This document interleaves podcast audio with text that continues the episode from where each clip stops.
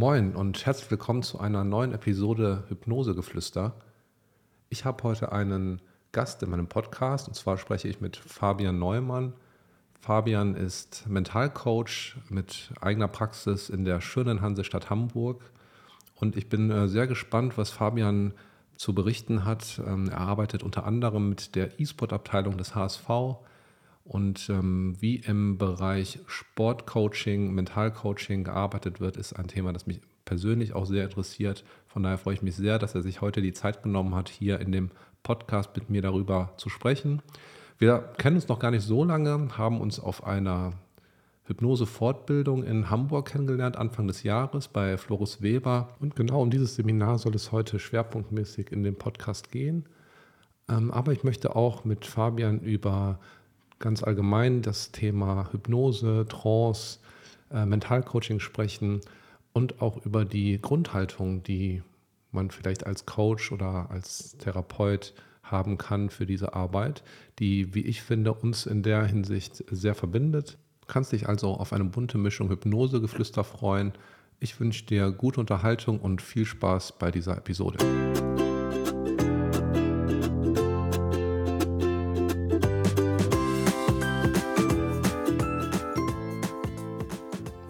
Hallo und herzlich willkommen zu einer neuen Episode Hypnosegeflüster. Ich bin Andreas aus dem Hypnoloft, deinem Institut für Hypnosetherapie, Hypnoseausbildung. Schön, dass du hier bist, schön, dass du reinhörst. Ich wünsche dir viel Spaß mit der neuen Episode.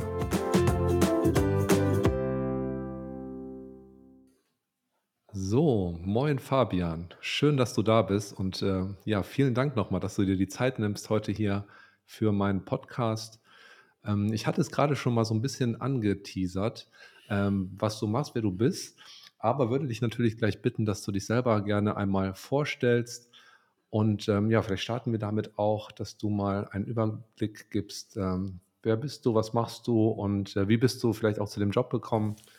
Ähm, ich glaube, der Bereich Sport, den ich gerade so angesprochen habe, ist ja nur ein Teilbereich, den du so in deiner Arbeit ähm, betreust. Und ja, gib uns doch gerne mal einen Blick darüber, was du, was du so machst. Ja, hi Andreas, von dir kam ja direkt ein Moin. Äh, du weißt, ich komme aus Hamburg. Ich weiß gar nicht, ob du das generell auch so verwendest da bei dir. Ja, tatsächlich, ja, doch. Ja, ähm, ja ich freue mich, dass du mich eingeladen hast, dass ich ja, glaube ich, dein erster Gast bin, der dann auch ausgestrahlt wird. Ich habe auch deinen ersten Podcast verfolgt, deine, deine perfekte Radiostimme, äh, die die passt schon gut in den Podcast. Ja, vielen also vielen Dank. Dank, dass ich da sein darf. Ja, ich bin Mindset-Coach, Mental-Coach im Sport. Beim HSV werde ich Mental-Coach genannt. Das sind ja auch alles nur Begriffe. Hm, du hast gesagt, ein Bereich ist Sport und das ist äh, so der, der Hauptbereich, der große Bereich Performance. Äh, und in dem Performance-Bereich geht es ähm, natürlich um Leistung bringen, um aufs nächste Level zu kommen, um die Nuance besser zu werden, sei es aber dann im Sport oder im Beruf oder auch äh, ja, für Privatpersonen, die den nächsten Schritt äh, gehen möchten. Mhm. Und der zweite Bereich ist der Bereich Lebensqualität, wo es eben mehr darum geht, wirklich den, den Alltag die, unsere täglichen Herausforderungen äh, besser zu meistern, dass sie Menschen sich wohler fühlen, dass sie sich äh, weniger gestresst fühlen im Job. Und da gibt es für mich eine Skala von Leid, Menschen, die aus dem Leid kommen und da wirklich äh, ja, raus, raus wollen erstmal. Ich habe eine Skala von minus 0 bis plus 10. Das heißt, die befinden sich eher im Minusbereich und die möchten erstmal zu 0 kommen. Und dann habe ich die äh, Menschen, die vielleicht schon bei einer Null oder zwei sind und einfach merken, oh, das Leben hat eigentlich noch mehr zu bieten. Mhm. Und da schauen wir dann hin, wo wir noch mehr Stress lösen können, noch mehr Lebensfreude ins Leben bringen können. Ja, spannend. Ähm, der Bereich äh, Sportcoaching, das ist äh, etwas, hatte ich eben schon gesagt, der mich sehr interessiert. Ähm, ich glaube, du selbst kommst auch aus dem Leistungssport, hast äh, Tennis gespielt, ähm, professionell auch, oder? Ja, ich, nee, professionell nicht. Das würde heißen, dass ich damit meinen kompletten Lebensunterhalt verdienen würde. Davon war ich entfernt. Das habe ich nie getan. Ich habe, bin seitdem ich glaube, seitdem ich sechs bin, im Hamburger Tennisverband im Leistungskader äh, gewesen. Bin dann, glaube ich, mit 14, 13, 14 selber ausgestiegen. Habe auch äh, Fußball gespielt, da auch äh, die Einladung zur Hamburger Auswahl gehabt.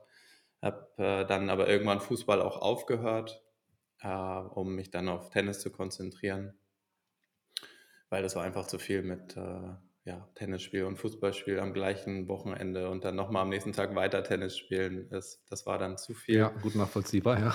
Ja, aber äh, genau, jetzt ähm, spiele ich aber immer noch Tennis und man könnte sagen, immer noch leistungsmäßig. Ich, auch wenn das Training jetzt nicht so jeden Tag Tennistraining ist und Stunden dastehen, aber das Niveau gibt schon gibt es schon her, dass man sagen kann, das, das ist noch, noch Leistungssport, ja, ja, okay. Und daher wahrscheinlich dann auch der Bezug so in dem Coaching, die Ausrichtung, da auch den Teilbereich, sag mal, Sport mit zu integrieren und da auch so, ein, so einen Teilfokus drauf zu legen, oder?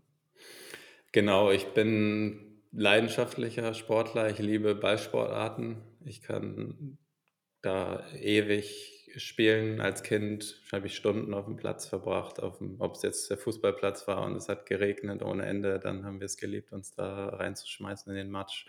Und das ging auch noch äh, lange so weiter, nicht nur als Teenager, sondern noch viel länger. Und ja, ich, ich habe da auch so viel für mein Leben mitgenommen an, an ja, Grenzsituationen, an Drucksituationen, an äußeren Einflüssen, mit denen man dann klarkommen will.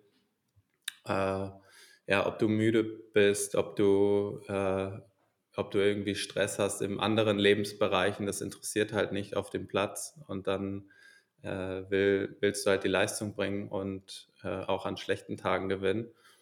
Und ich, ich konnte da auch viel für mein Leben mitnehmen, auf, ob das jetzt fürs Studium war oder dann auch äh, ja, in meine Selbstständigkeit und als Coach. Und äh, ja, ich habe mich da viel, viel hinterfragt. Äh, einfach, was, wie, wo ist noch das nächste Level zu erreichen im Sport? Und das habe ich auch auf mein Leben übertragen.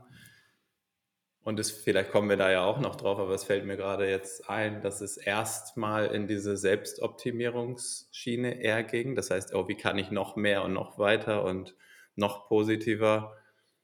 Und ist dann in eine viel gesündere und natürlichere äh, Weise vorangegangen mit äh, ja, eher einen auflösenden äh, Ansatz zu haben. Das heißt, wie kann ich eigentlich welche Denkweise macht überhaupt Sinn und wie kann ich durch eine neue Denkweise auch wirklich komplett den Druck rausnehmen. Ja, und muss es immer höher, schneller und weiter sein? Ne? Oder gibt es auch äh, Bereiche, mit denen man zufrieden sein kann, die jetzt nicht äh, immer nur leistungsgetrieben sind? Genau. Ja. Ja. Ich kann das gut nachvollziehen. Ich selbst ähm, habe ja auch die ganze Jugend im Leistungssport so verbracht und ähm, das ist, glaube ich, auch ein Bereich, ne, der uns verbindet, dass wir da äh, ja beide wissen, wovon wir sprechen, wenn es um den mhm. Bereich Leistungssport geht oder was man so auch fürs Leben mitnehmen kann, wenn man mal die, äh, den Leistungssport so, so gelebt hat. Ähm, geht mir ähnlich wie dir, dass man das wirklich sehr, sehr viel für mitnimmt, ne? auch für ganz andere Bereiche, wie äh, du sagst, Studium, Beruf, äh, Selbstständigkeit. Ähm, ja, kann ich äh, absolut unterstreichen. Ja, absolut. Und ich finde, dass du machst ja Ironman, mhm. das das ja, egal auf welchem Niveau, und ich weiß ja, dass du ein, ganz gutes Niveau hast, äh, das, ist, das ist ja auch Leistungssport, kann man sagen. Also ein welcher, welcher Mensch läuft einen Marathon, äh, fährt 180 Kilometer Fahrrad und schwimmt dann nochmal fast drei Kilometer, glaube ich, sind es. 3,8 äh, sogar, ja. Und 3,4, fast vier.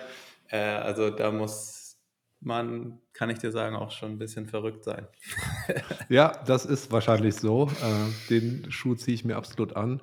Das ist wirklich auch eine Sache, die mich so durchs Leben begleitet hat, ne? Also, einmal dieses, ich sage mal, Blut geleckt in diesem Leistungsbereich, hat sich das schon auch in viele Lebensbereiche bei mir übertragen, ne? Ob das Beruf ist oder jetzt eben wieder in der, äh, Wiederentdeckung des Sports, ne, den Triathlon, den ich dann mache, wo ich dann auch für mich, ähm, wieder Ziele brauche, Ziele definiere, die vermutlich dann auch relativ hoch, äh, angesetzt sind, so im, äh, im im Durchschnitt jetzt mal gesehen, wobei das Niveau auch immer noch ja, also du sagst grad, es ist hoch, aber es ist eher ich sage mal, ankommen ist da mein Ziel. Aber dennoch, äh, ist es natürlich 'ne große Distanz, ne? Und, ähm, so wie du sagst, ist das schon etwas, das sich dann auch überträgt in, ähm in verschiedene andere Bereiche. Ja, was uns noch, äh, verbindet oder vielleicht bringe ich hier mal die Überleitung zu dem Seminar, das wir besucht haben. Da haben wir uns ja auch kennengelernt, Anfang des Jahres bei Floris Weber „Auflösende Hypnose“.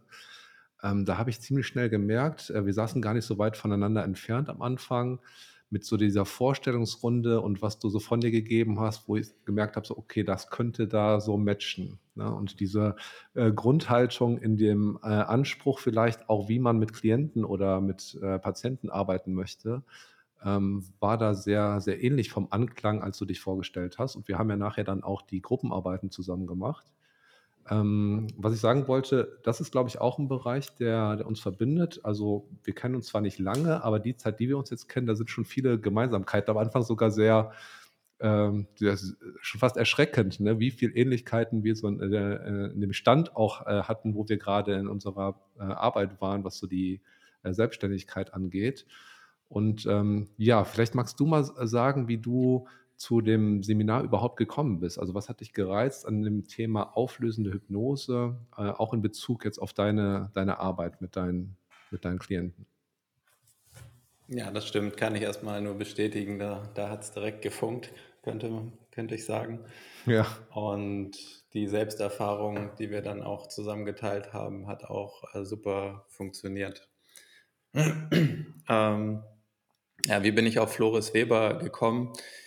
Ich erst mal ist es spannend für mich, dass das Seminar ja „Auflösende Hypnose“ heißt. Und ich kannte jemanden, der hat auch das Seminar bei Floris Weber gemacht und war begeistert oder war war sehr überzeugt, dass das 'nen 'nen guter Ansatz ist und dass er das der weiß, wovon er spricht. Und ich habe in meiner Arbeit zuvor und seitdem ich auch Coachings gebe, bringe ich Klienten auch in die Trance, ob es jetzt die innere Kindarbeit ist oder, äh, ja, vergangene Erfahrungen auch noch mal, äh, Raum zu geben auf 'ner anderen Ebene. Das habe ich vorher auch schon, äh, gemacht und wollte dann da einfach auch noch mal aus 'ner anderen Perspektive jemand anders sehen, was wie er das macht, wie er Mhm. das sieht. Und, äh, ich mag auch diese Beobachterperspektive da einzunehmen und die wir ja auch dann in der Gruppenarbeit haben. Hm, und auch dann letztlich diese Selbsterfahrung wieder zu haben. Ich glaube, das ist das, was mir auch sehr viel gibt, dass ich, ja, die a jede in Anführungsstrichen Medizin, die ich verabreiche, auch selber genommen habe und weiß einfach vom Tiefsten, dass das, äh, wirklich auch nachhaltig und gut ist. Ja, und das Äh ja, mhm. Ja, und das war das war dann so 'n so 'n, ja, guter Grund für mich, dahin zu gehen. Und ja, warum warum knallt es da bei mir so, wenn ich auflösende Hypnose, äh, höre? Weil ich das nicht mag, wenn man die nur die Symptome eben bearbeitet und, äh, da was drauf auf das Problem, was da ist, irgendwie versucht, es zu kompensieren oder eine Verhaltensanpassung zu erzeugen. Und ich glaube, das habe ich auch in dem Intro bei Floris dann gesagt, dass ich davon ausgehe, dass der Körper und eigentlich ist es offensichtlich, aber ich kann's ja noch mal sagen, dass der Körper einfach 24/7 versucht zu heilen und der Körper versucht 24/7 nach Lösungen zu suchen. Und, äh, das ist alles vorhanden. Die Quelle wir sind die Quelle ist in uns und ich gla und Trance ist einfach dann oder Hypnose 'nen schöner Raum, um diese diese Qualität, diese Quelle, die Ressource, die der Körper hat, dem Raum zu geben und ihn einfach äh, walten zu lassen, sage ich mal. Ja. Und du sagst das gerade, der Körper macht das, äh, 24 Stunden am Tag. Ähm, ich würde sogar sagen, äh, dass man das übertragen kann genauso auf den Geist oder auf die Seele, ne, die Emotion. Weil der Körper, klar, ne, das Mhm. kennt auch jeder, wenn man sich, äh, verletzt hat, äh, 'ne Wunde hat, die heilt dann, ja, aus dem Selbstheilungsprozess, äh, in der Regel ab, ne? Sei denn, ich habe jetzt 'n Bein gebrochen, dann muss ich vielleicht 'n Gips tragen und die Umstände so schaffen, damit der Körper das kann. Aber grundsätzlich ist der Körper in der Lage, selbst zu heilen.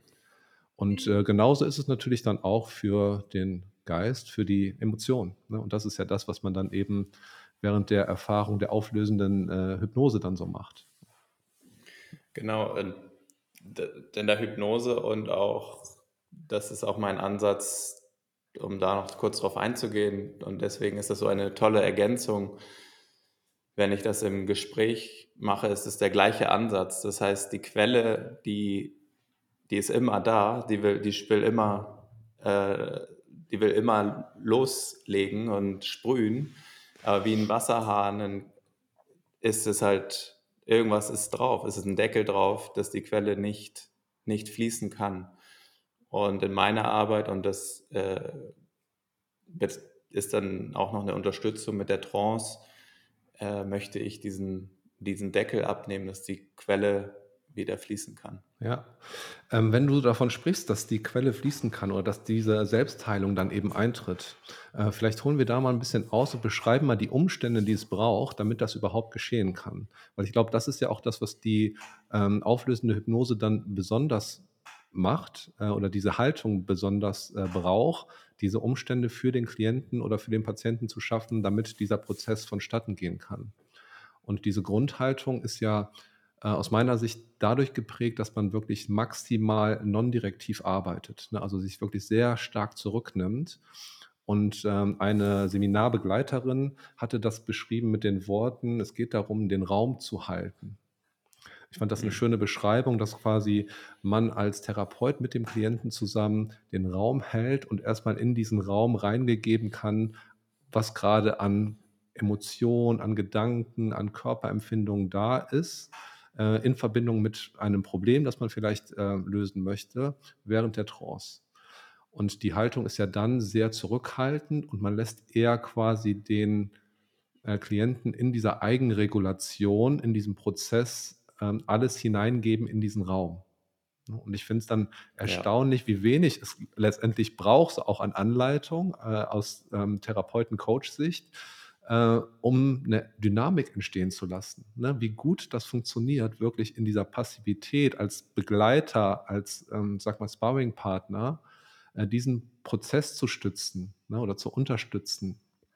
Und, ähm, das ist auf der einen Seite total faszinierend, wie wenig es dafür braucht. Auf der anderen Seite war's auch so 'n bisschen Stück weit enttäuschend für mich, ehrlich gesagt, äh, weil ich auch mit 'nem sehr hohen Anspruch an das Seminar rangegangen bin, ne, und dachte: „Boah, das muss was ganz Besonderes sein“, weil Floris ja auch in seinen YouTube-Videos das ziemlich gut verkauft und sagt, ne, die auflösende Hypnose ist noch mal 'n viel, äh, weiterer Schritt und, äh, ja, ich sage mal so, dieses Next Level ähm, äh, die Next-Level-Darstellung, die man so häufig ja auch in anderen angepriesenen Seminaren so bekommt. Ähm, aber es reicht, ne? Es braucht nicht mehr als wirklich diese Umstände, die, äh, ja geprägt sind von schon fast wie bei der Gesprächstherapie nach Rogers in dieser maximalen Zurückhaltung, dieser Wertschätzung und, ähm, dann passiert da schon unheimlich viel.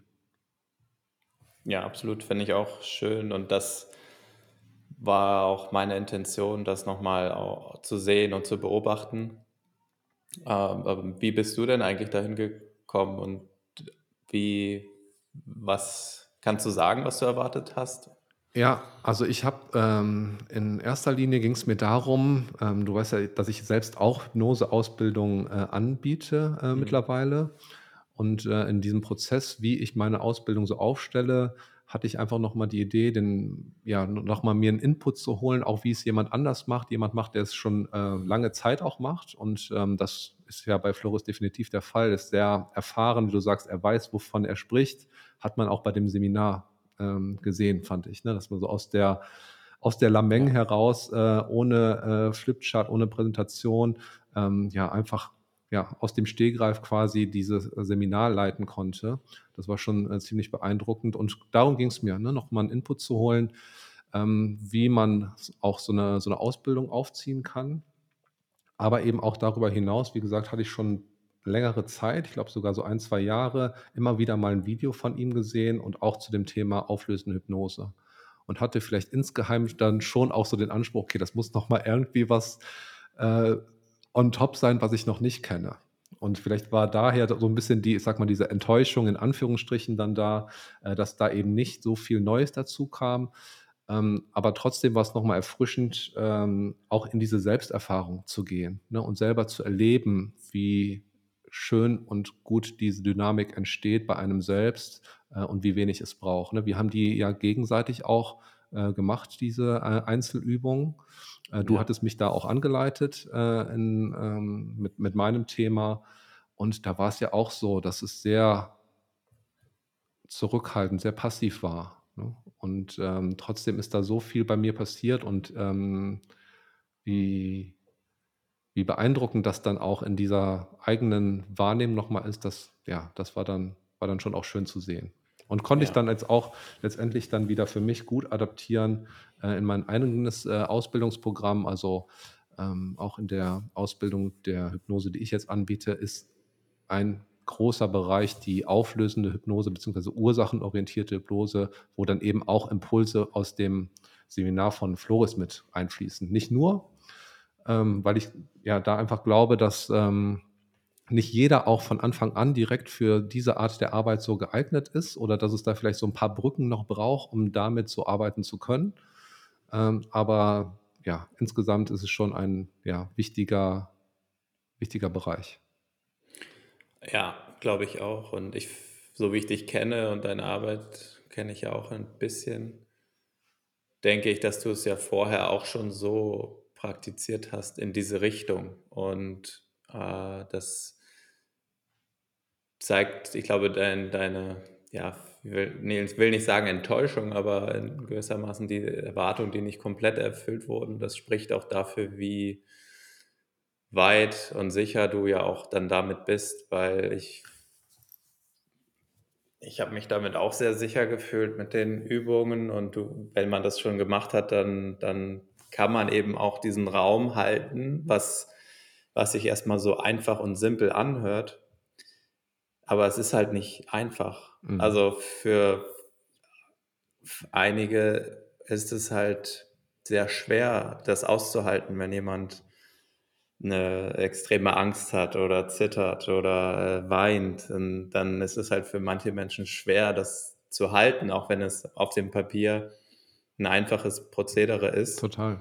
Und ich glaube, viele Sachen sind eben, die besten Sachen sind simpel, aber letztlich sind sie nicht einfach umzusetzen. Und das, äh, ich glaube, dieses Gefühl, was du da hast, ist eigentlich nur schön äh, für dich und deine, deine Arbeit auch, das so nochmal zu sehen, dass es für dich einfach eine, ja, ein, eigentlich selbstverständlich ist.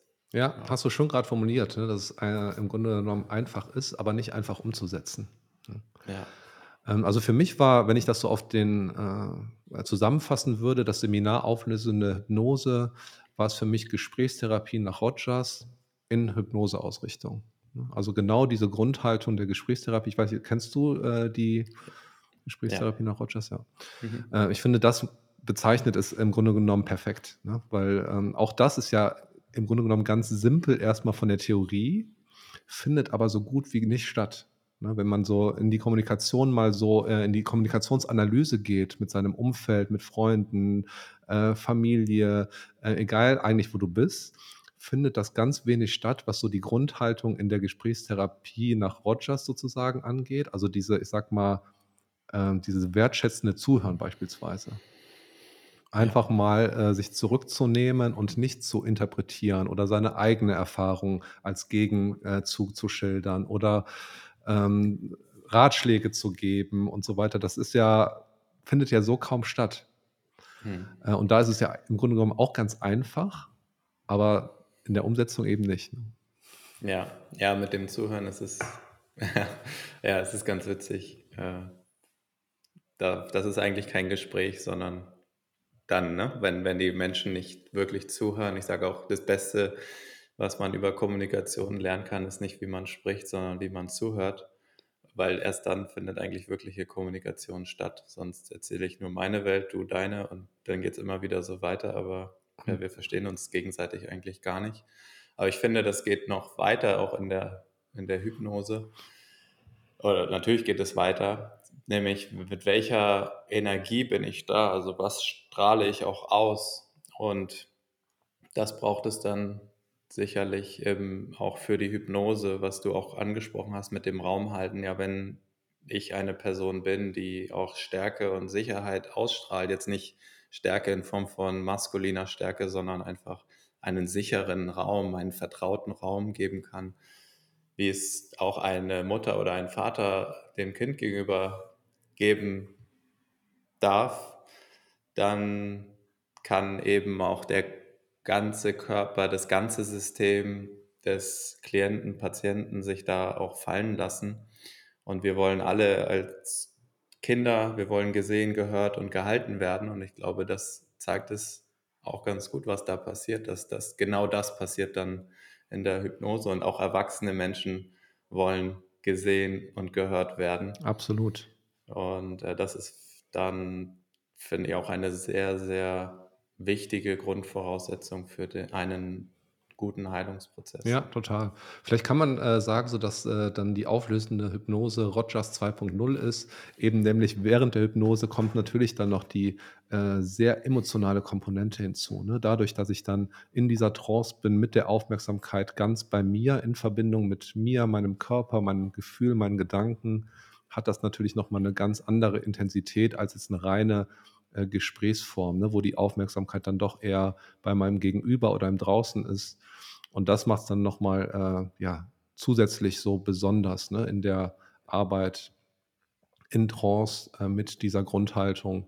Und ja, war von daher, ähm, ja, ich habe zwar gesagt, auf der einen Seite enttäuschend, aber insgesamt dann doch äh, ja schon auch das, was ich mir so gewünscht habe oder hat auch ähm, mir nochmal gezeigt, wie, wie einfach es sein kann. Ja, wie einfach und wie auch vielleicht auch für Leute, die zuhören. Ich weiß, du hast da auch in der ersten oder zweiten Folge drüber gesprochen, aber das wirklich nochmal herauszuheben, dass es eben, das, ist, das löst ja schon bei manchen Menschen Angst aus, dieses Wort Hypnose. Mhm. Und selbst jetzt am Montag hatte ich einen, eine, eine, einen Gruppencall mit, auch mit Coaches und selbst die haben mich gefragt, ja, aber wie ist denn das? Äh, musst du dann schnipsen und dann bin ich wieder da? Und, ja. äh, also auch denen muss, durfte ich erstmal erklären, so, äh, also die, die sind jetzt, ja, Coaches, die haben, die habe ich auch mal bei einer Coaching-Ausbildung kennengelernt, die machen jetzt das nicht hauptberuflich, aber die haben, die haben dann auch so gefragt und äh, ja, ich finde das nur wichtig, immer wieder zu erwähnen, dass es äh, unfassbar ist, wie bewusst man dann doch noch da ist in dem Prozess und gleichzeitig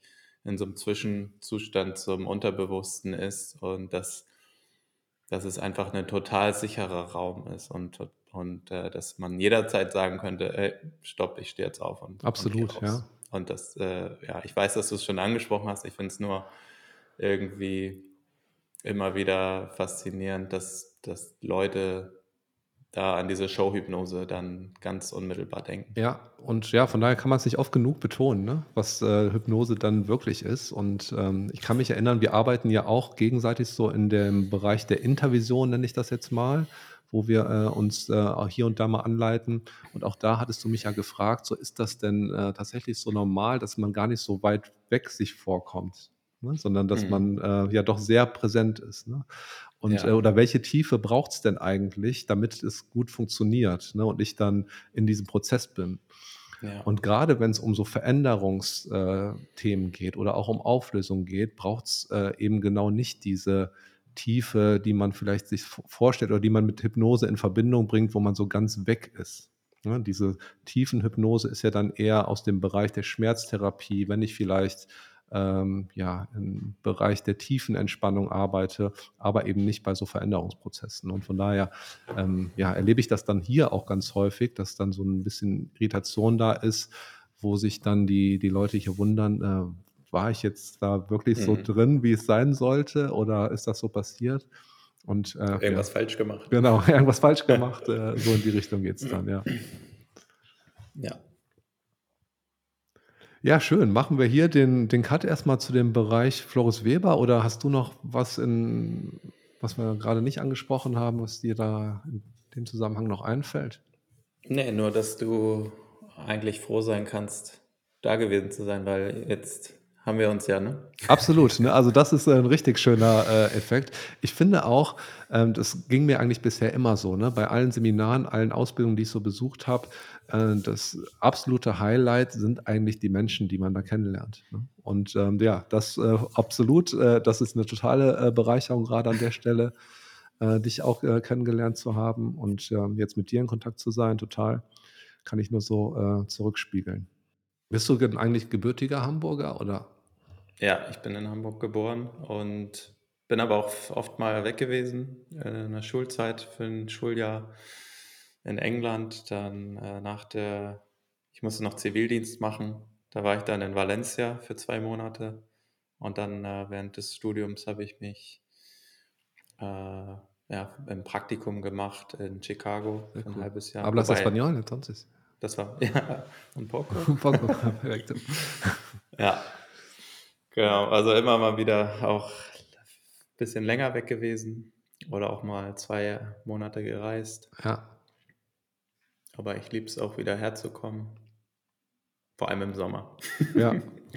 Ja, Wenn es dann mal nicht regnet in der schönen Hansestadt. genau. Ja. Ja, sehr cool. Ähm, ich hatte ja eben, oder jetzt schon mehrfach, äh, so dieses Thema Sporthypnose, Sportcoaching äh, angesprochen. Auch ein Bereich, der mich sehr interessiert, wo ich ja auch für mich selber immer wieder in so Eigenerfahrungen mit arbeite. Gerade so für die Langdistanz kann man das doch sehr gut gebrauchen, ähm, mit ja, Techniken zu arbeiten, die halt während des Wettkampfs einfach mal nötig sind, um über die Schmerzgrenze hinaus oder ähm, ja, den nächsten Schritt so zu machen. Ähm, du arbeitest unter anderem mit dem HSV zusammen, ne, mit der E-Sport-Abteilung. Ja, genau. Kannst du äh, da vielleicht ein bisschen was zu sagen? Was äh, ist das für eine Art Arbeit, die du da machst? Und ähm, was kann man sich unter einem ja, Coaching im E-Sport-Bereich vorstellen? Mhm. Also die Arbeit sieht so aus, dass wir uns in einer, in einer Gruppe treffen als Team und da sind auch Trainer und Manager mit dabei. Äh, Und da geht es erstmal um grundsätzliche Themen, äh, wie wir, mit welcher Haltung wir in das Spiel reingehen wollen und wie wir Situationen auch äh, ja, annehmen, Hürden annehmen, Rückschläge annehmen, wie wir mit einem Fokus ins Spiel gehen, wie wir den Fokus halten, unabhängig von dem, was passiert. Äh, Und da hat, haben wir auch dann äh, geschafft, als, als Team wirklich einen Raum zu schaffen, wo wirklich auch offen kommuniziert wird. Das ist auch äh, sehr, sehr schön zu sehen, was da entstanden ist, äh, was für eine Atmosphäre und welche Offenheit. Und da kann sich dann wirklich was entwickeln. Weil nur so kommt ja was an die Oberfläche, Bewusstsein und erst dann haben wir überhaupt eine Chance, irgendwie auch weiter Mhm. daran zu arbeiten. Und wir machen das ganz intuitiv, individuell, wie wir dann auch in Einzelcoachings miteinander äh, arbeiten. Also äh, es gab zwei Phasen in der Saison, wo dann Einzelcoachings wieder mehr wurden und dann und auch individuell, ne, vom Spieler natürlich. Und dann ja, wurde es auch wieder weniger. Mhm. Und dann kann es auch manchmal ein Telefonat sein oder die, die Jungs kommen in meine Praxis äh, oder ich bin im Stadion. Letzte Woche war ich im Stadion und wir hatten ein, ein Teamgespräch und davor habe ich mich auch noch mit einem Spieler einzeln unterhalten. Also das ist sehr, sehr individuell. Also wie gerade die Situation das auch erfordert, an welchem Punkt man in der Saison ist, welche Herausforderungen gerade anstehen äh, und dann einmal als Team, aber eben auch ähm, individuell Arbeit, die da ähm, ja, nötig ist. Und würdest du sagen, dass das ähm, ja rein, ich sag mal, Leistungsoptimierungsarbeit ist oder geht es da auch um eher so, ich sag mal, grundsätzlichere Themen, was auch so die Persönlichkeitsentwicklung der einzelnen äh, Spieler angeht? Wie kann man sich das so vorstellen? Ja, ich glaube, das geht einher in der Arbeit. Ähm, natürlich kommen da Themen auch aus dem privaten Bereich oder Drucksituationen, die die Spieler empfinden. Und letztlich ist es ja immer, egal wie das Außen aussieht, in meiner Welt ist es immer ein selbst kreierter Druck. Also wir können immer sagen, okay, das kommt von außen und weil die Umstände so sind, ja, verstehe ich, habe ich Verständnis für, Mitgefühl für, ist okay, aber letztlich äh, bist du derjenige, der aufgrund der Umstände seinen eigenen Stress zu der Situation bringt. Also äh, deswegen kann die Situation nur so auch teilweise natürlich sehr, sehr herausfordernd sein, nur dann gibt es immer wieder neue Level, die die Spieler auch verstehen können. Okay, ja, ja stimmt, ich, ich bin in der Eigenmacht, ich, ich muss hier nicht das Opfer spielen. Mhm. Ich kann mit dem umgehen. Das heißt nicht, dass ich nicht traurig sein darf oder verärgert sein darf. Das ist erstmal das Wichtigste, dass das auch erlaubt ist für die Spieler. Aber dann habe ich erstmal überhaupt den Hebel wieder in der Hand und kann selber steuern. Und von daher eine Situation, die die Jungs stresst oder mit der sie zu kämpfen haben, äh, ist immer auch persönlich Persönlichkeitsentwicklung, ob es eine Angst ist, ob es äh, äh, ja, die, die, Angst ist zu versagen, die, äh, den, die, die Erwartungen erf erfüllen zu wollen. Das sind ja alles schöne, schöne äh, Intentionen, die die Spieler haben. Und ich glaube, ja, die Persönlichkeitsentwicklung geht ganz automatisch da damit einher. Ne? Ja. Das habe ich auch vermutet. Also auch bei mir hier in äh, meiner Arbeit ist es so, dass wenn mal so Sportthemen aufkommen, das unterscheidet sich ja nicht wirklich von der anderen Arbeit mit Klienten. Ne? Also in, in der Tiefe zumindest nicht, weil es natürlich immer eine Rolle spielt, ähm, welche Persönlichkeitsfaktoren bringt derjenige so mit, ne? welche Themen liegen denn so hinter dem Symptom, wie du auch eben schon gesagt hast, oder hinter dem Druck, der da so entsteht. Und dann ist natürlich auch ein Teilbereich immer die äh, Persönlichkeitsentwicklung oder die Arbeit an, den, äh, an diesen Themen und ein anderer Teilaspekt dann eben ähm, vielleicht dann auch Techniken, wo es dann um ja, Visualisierung von äh, einer, einer, guten Leistung oder ähnlichem geht. Aber die äh, aus meiner Sicht dann doch intensivere Arbeit ist wahrscheinlich auch die eher an mit dem Menschen ne? und, der, und der Persönlichkeit. Genau, ja, es geht immer um den ja immer um den Menschen. Und wie du schon sagst, es unterscheidet sich für mich auch nicht. Und auch die Individualität, auch mit Menschen, die jetzt privat kommen, sage ich nicht, du, es ist jetzt klar, dass wir diese Abstände haben. Ich meine, es ist oft die erste Frage am, am Telefon und wie oft treffen wir uns und, und wie ist das so? Ja, da gibt es keine Schablone, weil jeder ist anders und der eine möchte es vielleicht auch gerne mal online machen, der andere hat es gerne nur in Persona. Also auch da gibt es Unterschiede. Und so ist es dann im Sport auch. Und ich werde teilweise auch gefragt, ja, wie machst du das denn? Aber ja, von Menschen, die irgendwie depressive Verstimmung haben und Panikattacken, bis hin zu Leute, die Sportler sind, wie passt das denn zusammen? Mhm. Für mich ist es aber eine Skala auch da von Panikattacken, Angst, milde Angst, Bedenken und Sorgen. Äh, Druck ist auch eine Unterform von Angst bis hin zu äh, Zweifel. Also es ist für mich eine Skala, die hat, es hat alles etwas mit ein bisschen ja, Angst auch zu Absolut, tun. Absolut, ja. Und deswegen äh, ist, es, ist es für mich egal, ob, ob die Menschen sich auf der Skala eben bei minus 6 oder bei plus 6 befinden. Ja. Äh, ich, ich sehe den Menschen und, äh, bin, und ich liebe das, äh, das eben so zu betrachten. Und so vielfältig, ne? Es ist dann eben ja. letztendlich auch, ja.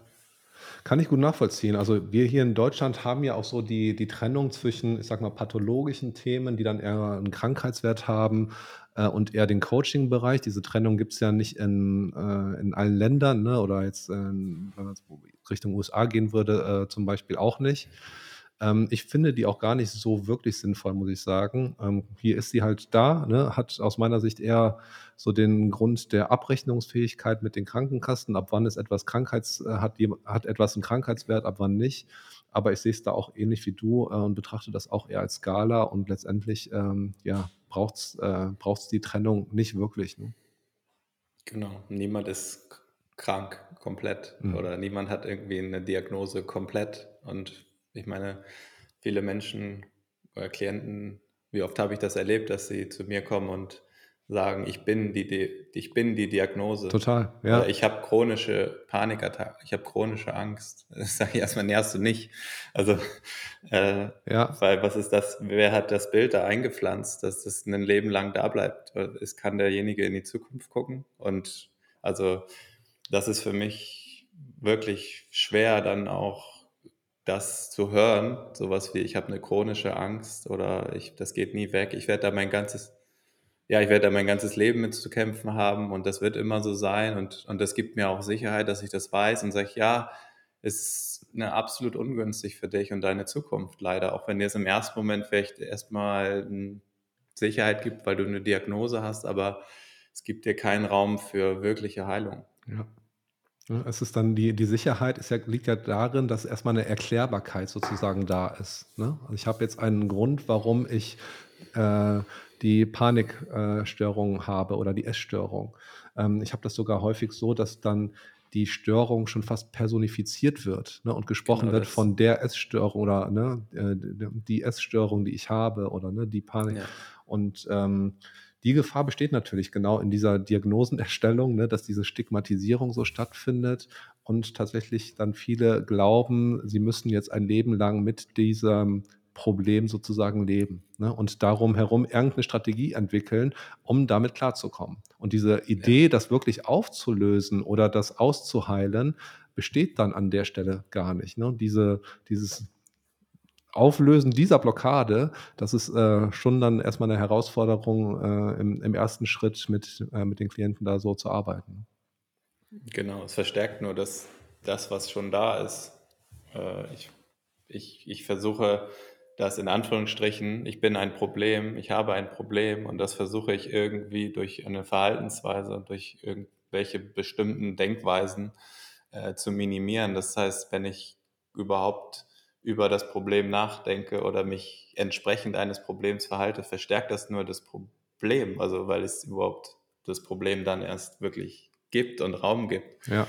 Äh, und äh, ja, das ist, das ist das ist teilweise dann wirklich äh, etwas, wo ich, wie du wahrscheinlich, dann auch erstmal den Kopf schüttelst und sagst, okay, dann fangen wir nochmal, fangen wir nicht bei Null an, sondern. Wir gehen nochmal einen Schritt zurück, ja. Genau. ja, total. Ja, spannend. Ne? Das ist dann, äh, wir sind ja von dem Bereich des Sportcoaching jetzt so in die Richtung gekommen ja. äh, und auch wie ähnlich vielleicht dann ähm, Sportcoaching auch im generellen Coaching jetzt auch ist, ne? wie viele Parallelen es da dann auch gibt. Klar, so von der, ich sag mal, technischen Ausrichtung, wenn es jetzt um bestimmte Methoden geht, etwas zu optimieren, so in so einer Visualisierungsarbeit. Das ist vielleicht nochmal ein besonderer Part, aber grundsätzlich geht es auch da natürlich um den Menschen und um die persönlichen äh, Themen, die da gerade eine Rolle spielen, im Zusammenhang vielleicht auf dem, äh, mit dem Sport. Ne? Ja, genau. Vielleicht auch ein Beispiel zu geben, wenn ich einen Sportler nicht eben nicht sicher fühlt, wenn er verliert, weil er sich das nicht erlauben kann und sich vorstellen kann, dass er dann immer noch äh, anerkannt wird, weil er sich vielleicht tief im Inneren selber nicht anerkennt, dann ist das halt ein Thema, was unfassbar wichtig ist, und du hast ja angesprochen, Persönlichkeitsentwicklung, ja, dann hat er diese Chance, dadurch sich selber wirklich anzuerkennen. Und das hilft ihm ja nicht nur für den Sport, sondern ich meine, das ist, was ist das für ein Geschenk, wirklich dahin zu kommen mhm. und loszulassen. Und dann, ja, es hat das natürlich eine, eine Auswirkung auf den Sport. Dann kann er reingehen in das, in das, in den Wettkampf und kann wirklich loslassen und er ist auch okay damit zu verlieren. Und er kann einfach nur seine ganze Energie dafür verwenden, zu gewinnen, weil das will er intrinsisch sowieso und braucht nicht irgendwie sich darum kümmern, was ist, wenn ich verliere und ich muss gewinnen. Das erzeugt ja alles nur Druck und er ist nicht frei im Spiel. Und ich, ja, das nur um ein Beispiel zu geben, da, da sehen wir, wie eng das einfach beieinander hängt. Ja, total.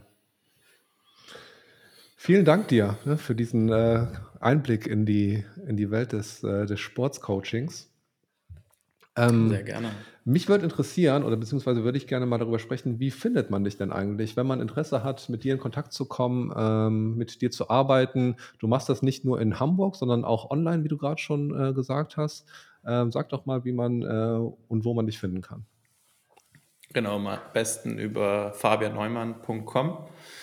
Das ist meine Homepage und über Instagram, da bin ich jetzt auch seit geringer Zeit. Kommt aber mehr Fabian Neumann zusammengeschrieben, unterstrich Coaching heißt der Account. Okay. Ja, kann ich ja mal äh, auch verlinken hier in den äh, Shownotes von dem Podcast. Und ähm, ja, ich danke dir vielmals für, für deine Zeit.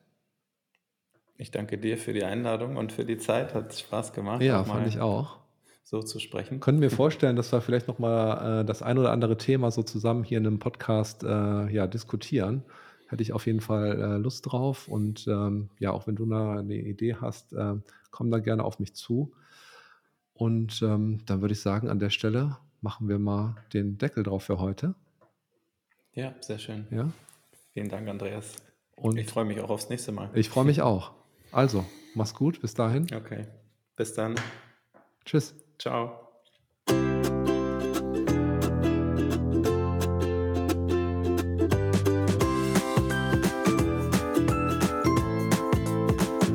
das war's für heute aus dem Hypnoloft. Ich hoffe, dir hat die Episode gefallen.